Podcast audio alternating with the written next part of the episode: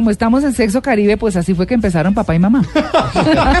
sí, señor, sí, señor. Y es una persona que dejó cosas muy positivas y yo he bailado muchas las canciones. O sea, he estado recorriendo toda la mañana a través de las canciones que ha puesto y hay muchas que hemos bailado aquí en la costa con mucha efusividad en estas, estas fiestas novembrinas y dicembrinas. Eh, mira, el tema de hoy, eso de que me saca la piedra es importantísimo en sexología. Es clave porque la ira es una emoción que hace que se dispare el cortisol y la adrenalina en la sangre de la persona que tiene ira y la sangre de las personas que están alrededor de él. Y la adrenalina es el peor enemigo de la erección y de la lubricación vaginal. ¿Cómo? Cuando el cuerpo se llena de adrenalina, cuando se llena de adrenalina, la adrenalina lo que hace es que la sangre se va del pene y de la vagina hacia los músculos para que la gente pueda luchar y pelear. Cuando tú tienes rabia, hmm. el cuerpo se prepara para la agresión, para la violencia, para golpear, para luchar. Y lo que pasa es que el cuerpo es inteligente y pues le, quita sangre al pene, le quita sangre a la vagina y la manda a los músculos. Mm. Cuando hay ira, hay muy mala erección y hay muy mala lubricación. Y si la ira es recurrente, definitivamente la erección y la lubricación se terminan por dañar. Por eso un hombre con mucha rabia termina siendo impotente y una mujer con un marido muy rabioso termina no teniendo lubricación vaginal. Ah, Entonces los sexólogos nos encanta trabajar con la ira porque es un elemento importantísimo para que haya una buena vida sexual. Pero que da paso, doctor, porque entonces, doctor, eh, doctor González, entonces la gente que uno ve por ahí como mal geniada debe ser como mal, rabias. Ay, no, pero es que, que pereza sexo con un piedrudo, ¿o no? ¿Ah? Pues tanta amargada que hay por ahí. Sí, no, y ¿Tú tipos. No has oído el chiste de la vieja que anda peleando con todo el mundo que la gente dice en la oficina, esa vieja le hace falta que le den. Ah, que le den Ah, claro. que dice, no, eso es pura falta de sexo. Sí. sí. La ira genera mal sexo y el mal sexo genera ira. hay interacción ahí. Y definitivamente en eso lo clave es lo que Mauricio decía hace como una hora, del entrenamiento hay cosas que no se aprenden con consejos. O sea, tú no puedes darle consejitos a alguien para que patee una falta como la patea, por ejemplo, James, que el balón sube y vuelve y baja y se mete por la esquinita. eso no es con consejitos, hay que practicar, hay que entrenarse para uno poder patear la bola y haga ese movimiento. Igual que con la ira.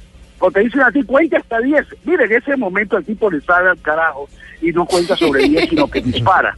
Mm. Entonces, la ira se maneja, se maneja con entrenamiento. Antes de que llegue el momento de la ira, a la persona hay que entrenarla para que en ese momento la cosa funcione bien y en vez de romper una pared con un puño o un vidrio o tirar un celular al piso, la persona pueda hacer otras cosas. Entonces requiere que haya entrenamiento para controlar la ira. Y ese entrenamiento tiene que ver con tres cosas importantes. La parte biológica que produce la ira, la parte psicológica que produce la vida y la parte espiritual que produce la ira. Y comencemos por la última. La principal causa de ira desde el punto de vista espiritual es cuando tú estás haciendo cosas o diciendo cosas que entran en conflicto con tus creencias o con tus deseos. Y alguien habló de eso hace un rato, hace como una hora. Por ejemplo, cuando un tipo tiene tendencias homosexuales y tiene mucho miedo de reconocer eso, le da mucha ira a las cosas homosexuales. Y se vuelve un enemigo de la homosexualidad. Y en el fondo, esa ira que él tiene hacia lo homosexual tiene que ver con el conflicto espiritual que él tiene de sentir deseos homosexuales y no quererlos presentar porque le da pena o le da miedo. Desde el punto de vista emocional, psicológico, la otra cosa importante que maneja la ira tiene que ver con la malcriadez la gente malcriada, la gente que hace pataletas, desde, desde muy chiquitos, tiene que ver la ira con la forma como educaron a las personas. Y hay personas adultas que todavía reaccionan como un niño, como una niñita, ante una situación en que se presenta lo que a ellos no les gusta. No, no, no tienen tolerancia para aceptar lo que no les gusta y arman una patadita terrible. La pataleta de adulto es, peor, ¿no, doctor? la pataleta de adulto es terrible. Es terrible. Y hay que entrenar a esas personas para que aprendan a no hacer pataletas. Y por último, desde el punto de vista físico, biológico, hoy sabemos que hay una gran relación entre ira y el funcionamiento del hígado. En otras palabras, hígados enfermos producen irritabilidad.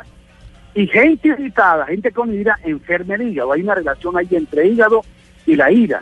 Y hay que trabajarla y hay técnicas para biológicamente trabajar, por ejemplo, desintoxicando el hígado. Y cuando el hígado se desintoxica, la ira baja comienza a disminuir la irritabilidad de esa mujer o de ese hombre. Sí. Pero en términos generales, lo importante, el mensaje que quiero darle a los oyentes, es que cada vez que usted tiene ira, se está dañando su vida sexual y la de su pareja. Así que piénselo. Sí, pero hay doctor... si le llama la atención, busque un entrenamiento. Hay gente que entrena, hay psicólogos, psiquiatras, entrenadores como el de la felicidad, como Mauricio, que te entrenan para que tú no seas esclavo de la ira cuando las cosas no salen como tú quieres. Sí, doctor, pero hay parejas que les encanta agarrarse, ponerse furiosa, tratarse mal para luego tener sexo de reconciliación. Eh, o sea, que de la ira salen unos grandes sexos reconciliatorios. Es una variante patológica, igual que hay gente que viola y con ira y con irritabilidad eh, hace daño y viola. Sí, pero son, son extremos. Lo normal en la gente es que cuando hay ira, la adrenalina dañe en la sexualidad. En casos patológicos como en los violadores, en los sádicos, o esa gente masoquista que le encanta que el marido le dé una paliza para después hacer el amor con el marido, eso se llama masoquismo. En esas personas enfermas que forman un 5 o 7% de la población, ocurre todo lo contrario.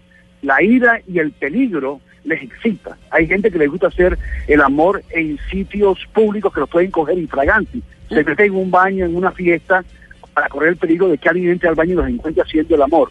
Esa gente tiene una patología, una parafilia sexual y en ese caso no funcionan como la gente normal.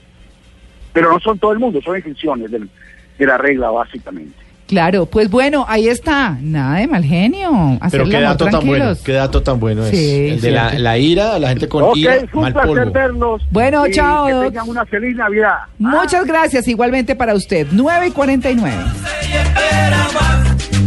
Tirándose piedritas en la quebra.